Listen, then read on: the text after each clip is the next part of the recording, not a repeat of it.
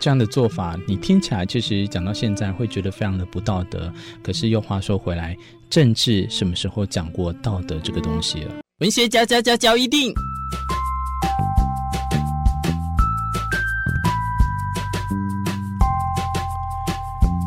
欢迎收听文学教一定。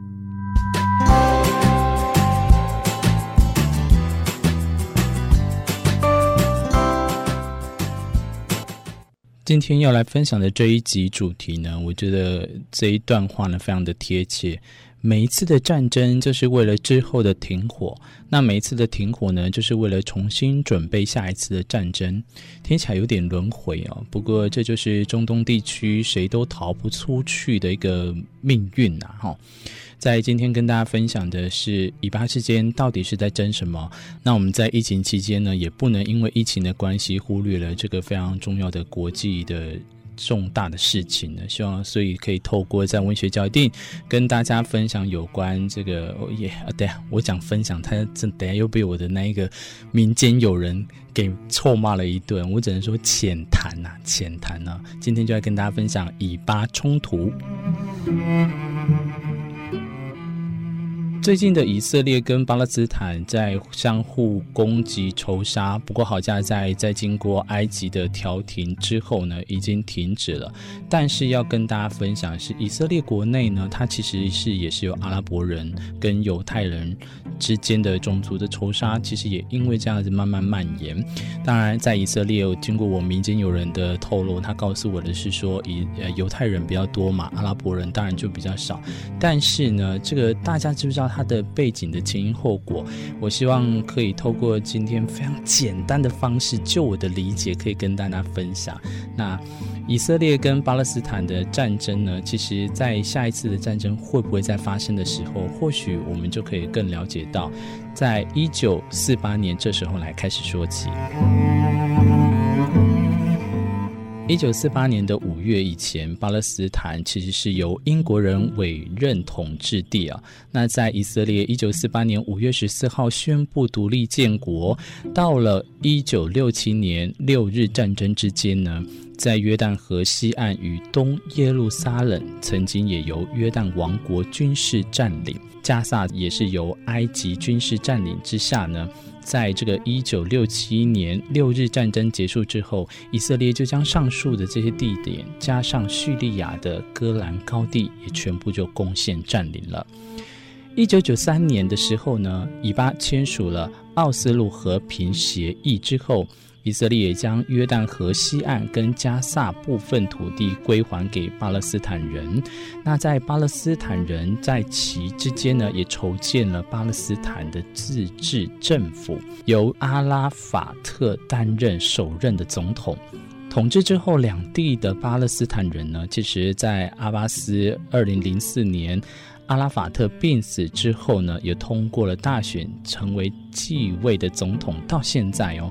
其任期在二零零八年届满，却拒绝选举，也拒绝下台啊。这些人都是这样子的，什么时候愿意下台？我我觉得吃屎算了。他们根本有了权位之后，就不会想要下台了。你看看对岸那边，你看看普丁那边，哪一个不是这样子的啊？简单的，其实就是无限期的独裁统治啦。不过人称的加萨走廊的加萨是有比他更极端而且更为武力论的哈马斯统治哦，在欧美深恐哈马斯掌控西岸之下，才没有逼着阿巴斯下台的一个空间。然而，阿巴斯与裙带关系的团体啊，这个可以说是非常的贪污腐败，大批的外国援款呢，其实常常都会不见踪影。在人民依旧穷途潦倒之际呢，阿巴斯与徒众呢吃香喝辣的，形成一个非常这个强烈的对比，并且将任何可能威胁到他的政治人物驱逐或铲除，造成了约旦河西岸的人民呢、啊、离心离德。再加上阿巴斯来领导的法塔派系呢，对于我们的以色列步步逼近的各种软弱无力，也无法因应之下，我们可以说是法他统治的权威啊荡然无存了。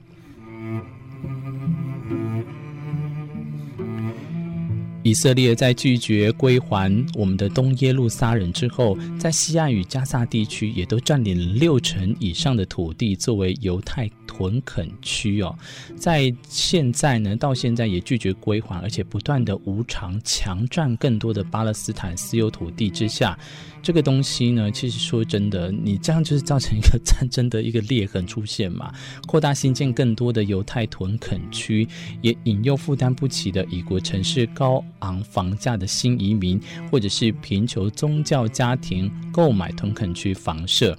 呃，这可以其实简单来讲来，哈、这是说法，就是因为土地无偿强占嘛，因此房价也会比较相对的低廉。那一旦居住到屯垦区，这些人也就只能跟着右翼的政客一路走黑了。不断在巴勒斯坦土地上新建屯垦区，是以色列右翼政客的政治图腾。目标呢，是要造成不可逆的情势，来强逼这个我们的左派政党与越来越多屯垦民为敌。在最终以任何以巴和谈的方案都不可能执行的情况下，导致啊如此的做法也等于绑架所有屯垦民生家性命啊，将他们置于巴勒斯坦人民的海洋包围之中，随时可能大浪过来就直接什么都没有了。屯垦区极度的这个危险之下呢，甚至是巴勒斯坦人眼中合法的攻击目标，这样的做法，你听起来其实讲到现在会觉得非常的不道德。可是又话说回来，政治什么时候讲过道德这个东西了？说到以巴呢，就不能提到美国。那这也是我的民间友人告诉我，美国在提出中东和平路线呢，在二零零三年阿拉伯和平倡议，或者是民间提倡的日内瓦和平倡议等等呢，甚至是以色列内部的左派政党与巴勒斯坦的法塔一派啊，都主张以一九六七年六日战争前的以约边界线为日后划分的以巴领土的依据。那以巴两国其实和平共存、互不干涉，从此可以过着宁静的日子。这样的两国方案的精神基础，哎，听起来讲到现在好，会不会觉得好像我们跟两岸之间，这个跟对岸之间两岸的那种关系哦？虽然在两国方案都要求以色列让出过去强占过多的土地，但是可以让以色列无需再扛照顾巴勒斯坦人生活福祉的包袱之下呢，也不必背负了将境内阿拉伯人贬为次等公民的种族隔离国家之骂名。成为以色列是中东唯一民主国家的美名之下，其实对于以色列未来是最有利的方案了。不过，这个两国方案如果成真的话，犹太人可能收获的另一个好处就是安全感。犹太人在历史上呢，遭受太多的迫害，所以又话说回来，犹太人对于身家的性命是极为重视的。呃，获得足够的安全感，也是犹太人一直希望可以，甚至啦不惜大开杀戒，希望就是用极端的非人道手段来压迫巴勒斯坦人，也不畏惧国际社会包括联合国的谴责。所以所谓的其实就是能够平安的走在路上，这个讲在我们台湾真的可以说是非常非常的呃难以置信啊。我们。我的民间有人常一直在提醒我，这个到底我们是能这么的平安过着，是没有办法去想象，在不管难民的世界，或者是这个以巴之间呢，都不是我们可以去想象得到的。但以色列政府到现在所作所为，这些都是为了保护犹太人的人身安全吗？我是觉得这个东西呢，能不能保证，或许呢，都是后面的延伸。刚刚提到的两国方案，其实它也是有一个反对者，一个是我们的以色列右翼的鹰派政党，如唐纳雅胡领导的联合党、右派党新希望党、以色列国家党；巴勒斯坦方呢，则是主张武力抵抗以色列到底的巴勒斯坦派系，如哈马斯政权或是伊斯兰圣战组织等等的武装团体。其实，在右翼犹太人的观念里面呢，巴勒斯坦是一个虚构的概念。世界历史上从来就没有出现过巴勒斯坦民族或者是巴勒斯坦国，他们只是一群居住在以色列的阿拉伯人。最好有一天太阳升起的时候，他们已经全部离开，去其他的阿拉伯国家，是再好也不过的。所以，反对者之二也是主张武装抗衡以色列的巴勒斯坦武斗派。他们呢，祖先居住在巴勒斯坦土地上就已经一千多年了。阿拉伯人也是从希腊人手上抢得巴勒斯坦的土地，不是从犹太人当中抢夺而来的。在这一块这么大的历史渊源之下呢，讲到现在，有时候我每次提到这种以巴的冲突，对于来讲呢，只能说是非常的遥远，但是呢，深深的又被这些故事底下隐埋的都是过多的无奈。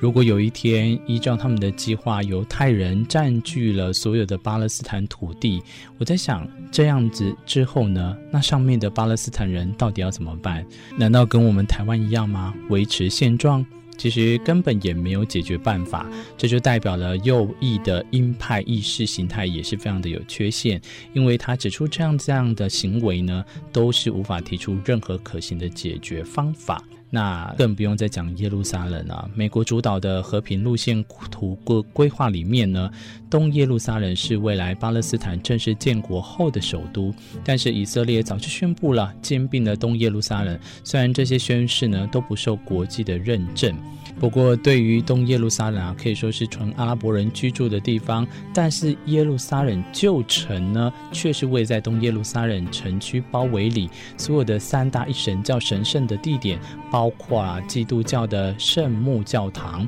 伊斯兰教的阿克萨清真寺，还有我们的犹太教的西墙与圣殿山遗迹等等的这个地方啊。那时候我听到民间有人跟我讲的时候，我真的简直都是头皮发麻。你可以想象吗？在一个这么危险的地方，它却是拥有这个三大宗教的一个。呃，我们不要说是命脉，可是它却是个精神的延伸。那在就好像是你已经踩在悬崖边的一个尖端，但是呢，拥有三个人同时踩踏的，谁不会想要成为最后的那一个？站立的圣者呢？其实我觉得这真的是非常以色列无法绝对割舍的宗教圣地啊。那在联合国一九四七年以阿分治方案当中呢，耶路撒冷是应由国际成立委员会共管的，也就是共同管理之下。主要就是因为宗教圣地的性质，不管交给谁都很为难啊。如今以色列军事占领了东耶路撒冷，那要他交出来给巴勒斯坦人当首都，那也其实非常的舍不得，并且。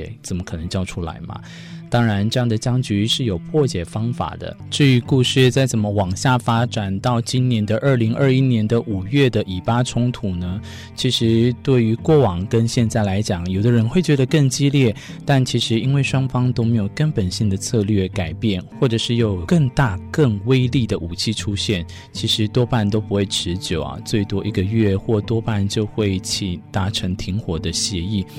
这很吊诡的中间呢，就是埃及的身份了。我们可以说是埃及之前到现在，他们都怎么看待这个以巴冲突的，乃至于到美国又怎么去面对这以巴冲突下的一些相关利益跟获取的背景，这个原因呢？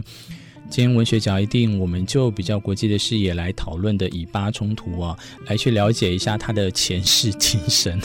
我用这样的感觉呢，好像是剪不断理还乱的这个概念哦。可是呢，有前面的背景的介绍呢，后面呢，相对来讲就欢迎大家自己去呃找资料了。我今天非常感谢有我们非常知名的苏玉萍的这个呃文笔呢，来为在这一集增色。那作家苏玉平呢，曾经也是在以色列在派驻十年呢，对于在以色列政界的右翼鹰派、左翼的温和派呢，都有密切的来往。希望透过今天这一集的以巴冲突介绍呢，让大家有更深刻的一个了解。那今天的文学角一定，我是明志，感谢你的收听，我们下一集再相会，拜拜。